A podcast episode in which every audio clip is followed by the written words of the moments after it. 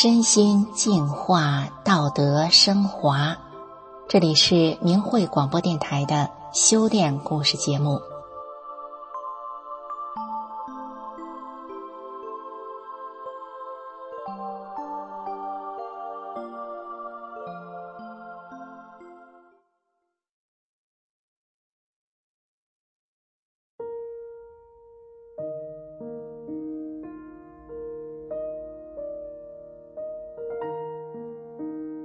听众朋友，有的时候我们做的梦啊，尤其是噩梦，会让人印象深刻。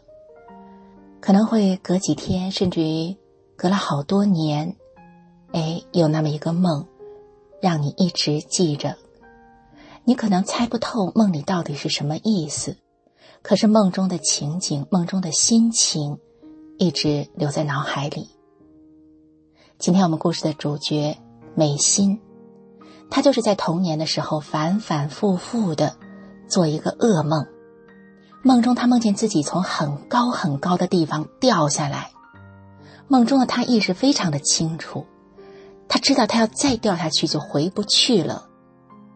这个梦让他半夜惊醒，醒了后他还在害怕。那么这个梦和今天的故事有什么关系呢？我们一起来听听美心的讲述。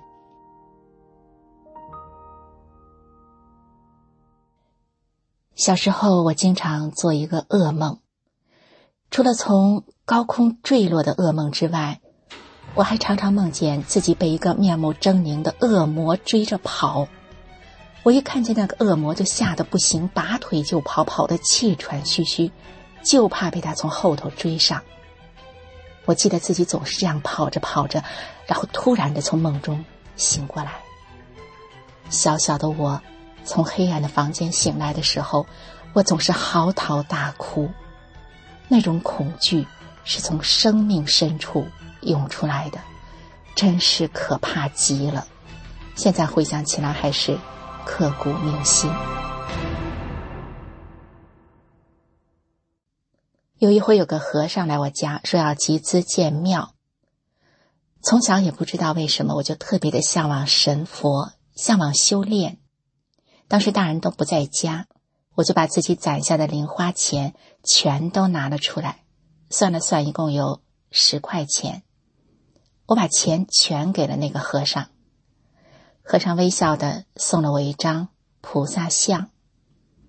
我看着相片里庄严的菩萨，我心里好高兴呢。妈妈一回家，我就兴高采烈的拿给妈妈看，想不到妈妈不但不高兴，还训了我一顿。他说：“那和尚肯定是个骗子。”看着妈妈生气的脸，我却在心里想：“我终于和佛法结上缘分了，没有什么比这个更好的了。我还梦想着长大能够出家修炼呢。”上高中的时候，老师问起大家将来的志向，同学们有的想当工程师，有的想当科学家，有的还想成为音乐家。轮到我了。当大伙儿看着年纪最小的我，我想也没想，我就说：“我只想当一个正直的人。”一九九一年的时候，我十五岁，高考发榜了。人们都说我是城里的高考状元，是个神童。很多人都想能够念个赚钱的专业，将来找个好工作。我却不顾家人的反对，选了哲学系。因为我觉得我有好多不懂的，比如说人为什么活着，人往哪里去，人应该怎样的活着。我希望我上了大学多读书，能够解开这些人生的谜。一九九二年的夏天，我没来由的升起一个念头，我觉得我一定得找到一位气功师才行。虽然我不知道他是谁，但是我一定得找到他。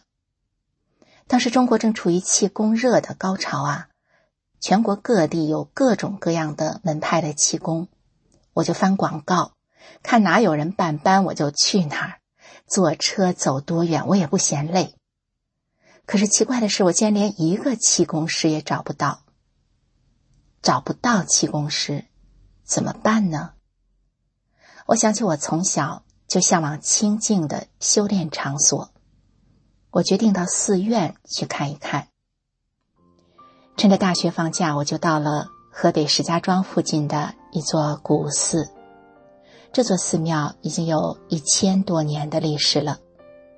妙的是呢，这座寺庙没有山门，门口坐着弥勒佛。我心里正纳闷呢，就听到一旁有个导游正滔滔不绝地说：“那个庙门呐，被济公搬到开封去了。开封有个庙，进了门没有佛，这个庙却是有佛没有门。”我心想：“哦，原来如此啊！”当时正殿有很多的游客，比较嘈杂，我就避开人群，走到一个人比较少的偏殿去。走进这座偏殿前，我看见门前的牌子上写着“法轮常转，自动不息”。偏殿里也有个导游。正带着一些游客在导览，我就听那导游说了：“这是金代的一位高僧留下来的，他叫庙里的和尚二十四小时轮流推动一个木头做的法轮，一刻不停的旋转。那位高僧告诉他的弟子说，如果有一天这个法轮停了，世间就会有大事发生。”导游接着说。上千年来啊，庙里的和尚一直都按着高僧的要求，日夜不停的轮流推转着法轮，无论战争啦、改朝换代啦，都没有停止过。后来文革发生了，和尚都被赶回家，这木轮子就停了。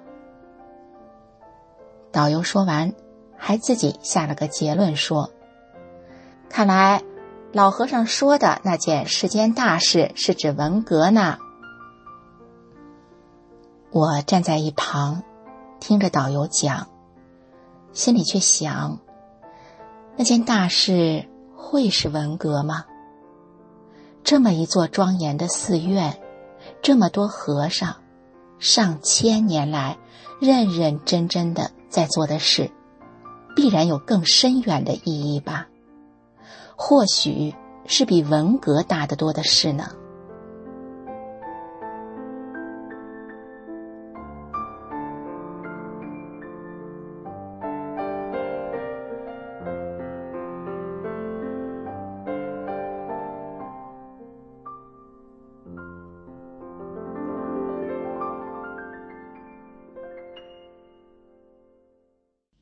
带着老和尚留下的这个千年之谜。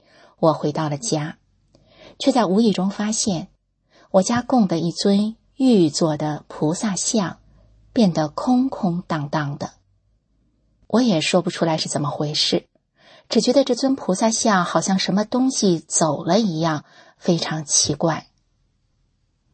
几天之后，我收假回学校上课，教中国佛教史的教授跟我们讲，他说。释迦牟尼佛说：“他的法到末法时期就渡不了人了，而现在就是佛说的末法末劫时期呀。”听了教授的这番话，我震惊了。如果佛法渡不了人了，那我怎么办？这是不是老和尚说的那件大事呢？世间还能有比这？更大的事吗？从此以后，我就经常在心里琢磨这件事。有一天，我突然意识到，古今中外的历史上都曾留下很多神迹，给人留下了神曾经与人同在的迹象。可是，为什么到了近代却听不到这样的神迹了呢？是不是神真的不再管人了？如果神不管人了？那人活着还有什么希望呢？我越想越难过，一个人伤心的大哭了起来。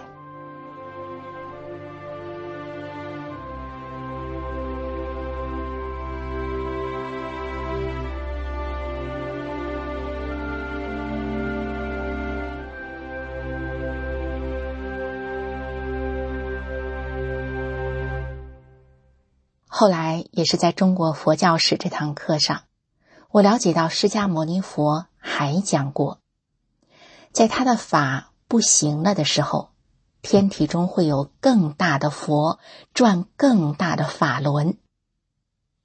听了这番话，又多少给了我一丝希望。我又开始利用课余的时间四处寻找了。我总得明白自己为何而活啊！我研究了许多宗教，也求问过不少名师，结果还是一无所获，弄得我身心俱疲。然而这段时间的上下求索，让我好像隐约的知道了，未来将有一种新的宗教流传，传法的人会穿着普通人的衣服，讲着老百姓都能听懂的话。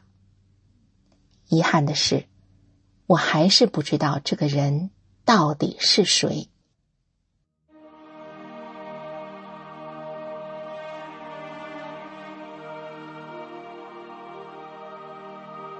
一九九六年二月的一天，我早上起来，到未名湖边跑步，湖边已经有三个人在那儿了，有一个人正在打坐，另一个人在练盘腿。还有一个人捧着一本书，正专注的读出声音来。我经过他们身边，马上就被那人读书的内容给吸引住了。我停下脚步，很好奇的问那个人：“你念的是什么书啊？”他抬起头来，一点也不介意。我打断了他，很温和的告诉我：“这本书叫《转法轮》。”转法轮。这三个字当下让我浑身一震，我马上就想起老和尚说的那件大事了。这不正是释迦牟尼佛的法不行的时候，转大法轮的佛来了吗？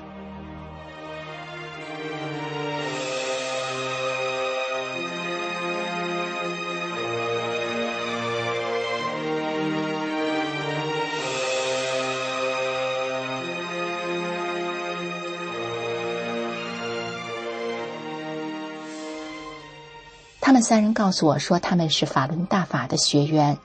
如果我感兴趣，每个周末都欢迎去看大法师傅的讲法录像。他们每周都公开播两讲。我觉得那样进度太慢了，我就迫不及待的自己请了这本大法书回去读。夜里，宿舍房间的灯都熄了，我就一个人坐在走廊上，就着昏暗的灯光，认真的读起了这本。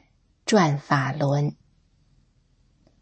当我读到第八讲“谁练功谁得功”这一节的时候，我忽然恍然大悟：过去所有修炼都是修复原身的。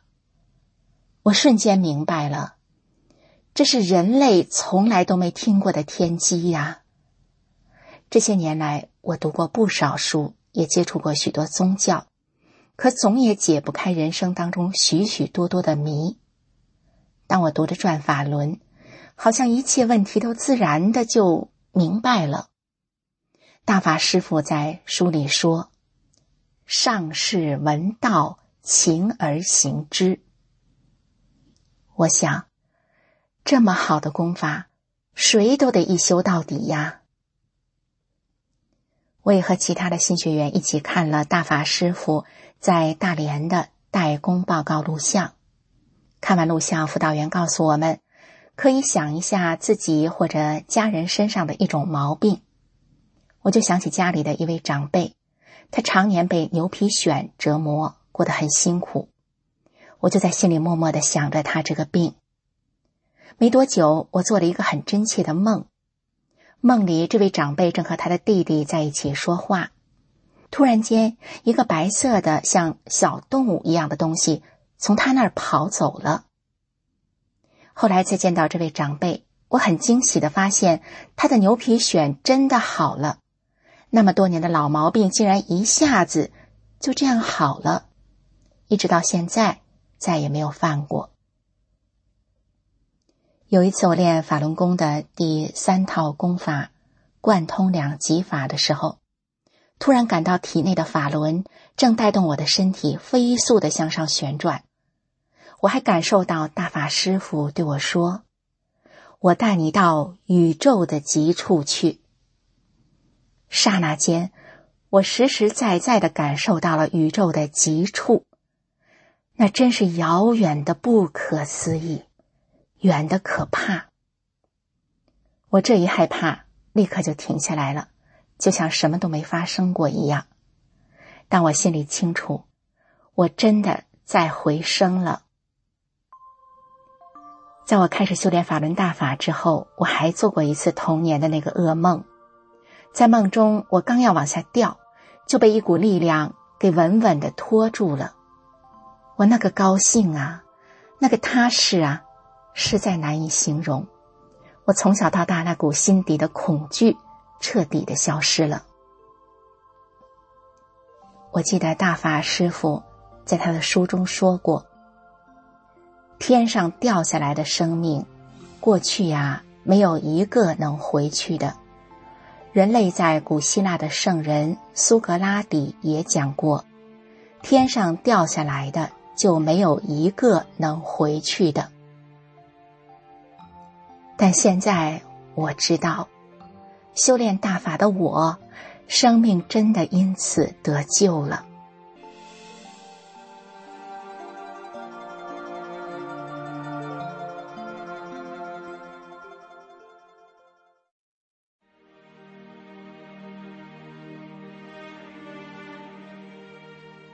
听众朋友，听完了美心讲述的故事，金代高僧所说的这个世间大事，您觉得会是什么呢？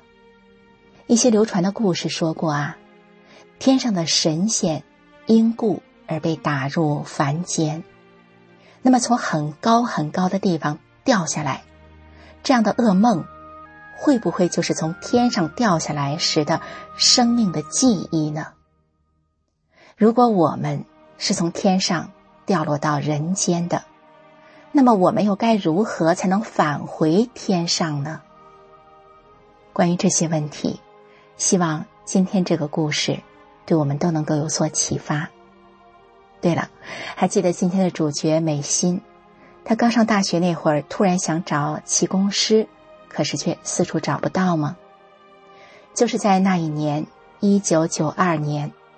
李洪志先生以气功的形式，在中国各地开始办班，面向社会传出了法轮大法。